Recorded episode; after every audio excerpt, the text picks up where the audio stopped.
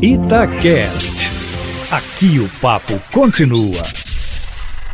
Começar com uma boa notícia, né? O nosso SUS está à altura das necessidades de uma crise sanitária como essa. Vejam só os números divulgados nos Estados Unidos, no Johns Hopkins Hospital. Nós somos o terceiro do mundo em número de leitos em UTI, apenas perdemos para os Estados Unidos e Alemanha. E a gente está na frente da França, da Itália, da Espanha. Olha só os números. Nós temos 20,3 leitos de UTI por 100 mil habitantes. A Itália tem 12, a França tem 11, Estados Unidos 34 e Alemanha 29. Já é um, uma boa notícia. Né? A outra notícia é que começou a vacinação contra a gripe, foi antecipada, não é vacinação contra o coronavírus. Vacinação contra o coronavírus, por enquanto, é água e sabão, lavando as mãos, evitar contato nesse momento com outras pessoas. Muitas vezes a pessoa está absolutamente rígida, em boa situação sanitária,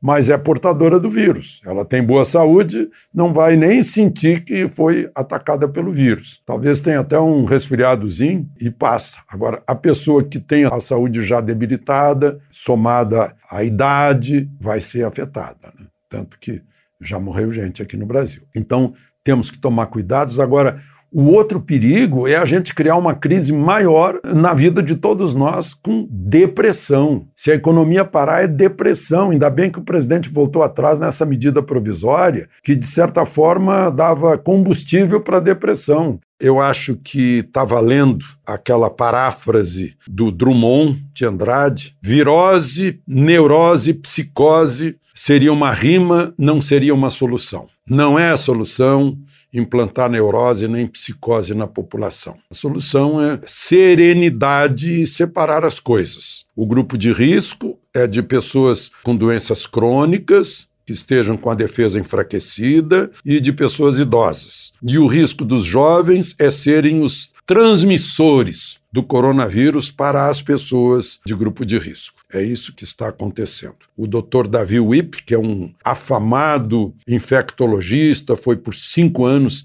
secretário de saúde de São Paulo, numa fala ao jornal O Valor, disse que o corona é um velho conhecido que tem matado aí 5, 10% dos casos de gripe, mas que sofreu mutação né? e que há doenças pulmonares mais letais, como a gripe H1N1 e outras doenças como o sarampo, que está com surto em São Paulo, e a dengue, que o surto de meningite meningocócica de 1970 tirou muita criança da escola, depois se viu que foi exagero. Né? A AIDS também teve muito temor, muita neurose em torno dela. Agora, o Dr. Davi Wipp faz um alerta que as doenças sexualmente transmissíveis estão sendo recorrentes, têm crescido desgraçadamente, diz ele.